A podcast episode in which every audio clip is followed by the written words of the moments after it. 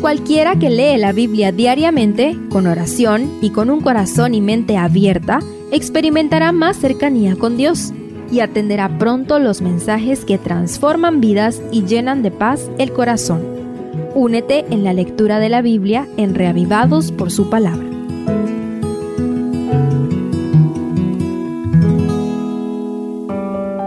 Salmo 138 un salmo de acción de gracias preciosísimo donde David irradia ánimo, valor y fidelidad. Una hermosa alabanza hacia Dios por encima de los dioses y reyes. Estudiémoslo en tres partes. Primero, adoración e intimidad.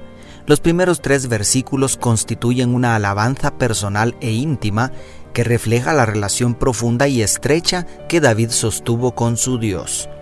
La mención de los dioses no significa que el dulce cantor de Israel creyera que existiesen, simplemente reconoce que están presentes en la mente de sus lectores y oyentes. El salmista se inclina ante la majestad de los cielos porque el carácter del Creador está lleno de misericordia y fidelidad y porque está presto y dispuesto a responder a las oraciones. Son verdaderamente deliciosas estas palabras, pero lo más sabroso es vivirlas. ¿Cuándo fue la última vez que le dijiste al Señor en esa íntima conversación a solas con Él, te alabaré con todo mi corazón? Es sanador perdernos en el infinito contemplando la hermosura de su santidad, la belleza de su amor y la firmeza de su fidelidad. No necesitas pasarte toda la vida superestresado con los afanes de este mundo. Puedes tener un oasis, un recreo espiritual al adorar a ese Dios tan maravilloso que David adoraba con toda su alma. ¿Te parece? Segundo, los reyes de la tierra se inclinan. La estrofa central, los versos 4 al 6, es también fabulosa, especialmente si consideramos lo que implicaba para la cultura en medio de la cual David vivió. Aquí se pinta un cuadro idílico donde los reyes poderosos de la tierra se inclinan para alabar al Dios de Israel, según el verso 4. Y ellos se deleitan cantando himnos en los caminos de Jehová, según el 5. ¿Te puedes imaginar lo que eso significa? La fuerte identidad nacional de cada individuo y la manera que cada persona se aferra a sus creencias religiosas en la actualidad, aunque aún es muy fuerte, no se compara con las personas de la antigüedad. Pero Jehová, el Dios de Israel, es tan grande, tan superior, tan glorioso, poderoso, sabio y misericordioso, que los grandes, ricos y poderosos del mundo vienen a Él. Aleluya. Por otro lado, el verso 6 agrega un motivo espectacular para que esto suceda porque Jehová es excelso y atiende al humilde, pero al altivo mira de lejos. ¿Notas la magnánima condescendencia? ¿Notas la imparcialidad y justicia divinas?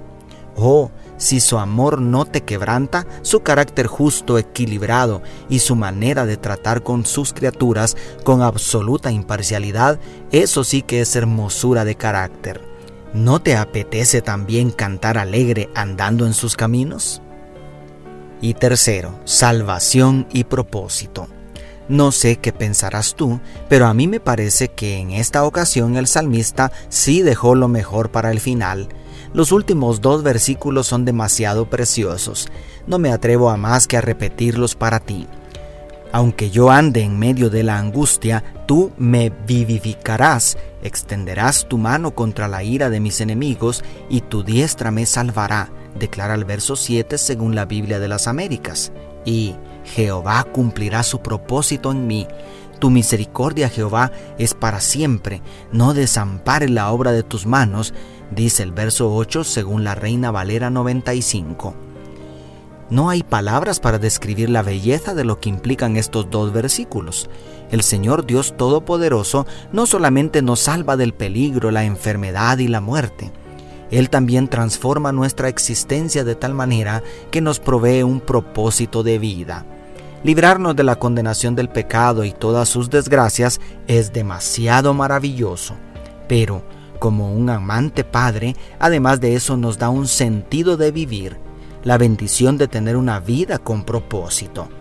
¿Cómo no alabar por la eternidad a alguien así? Vuelve a los primeros versículos y quédate disfrutando de un tiempo de calidad a los pies de nuestro maravilloso Dios. Dios te bendiga, tu pastor y amigo Selvin Sosa.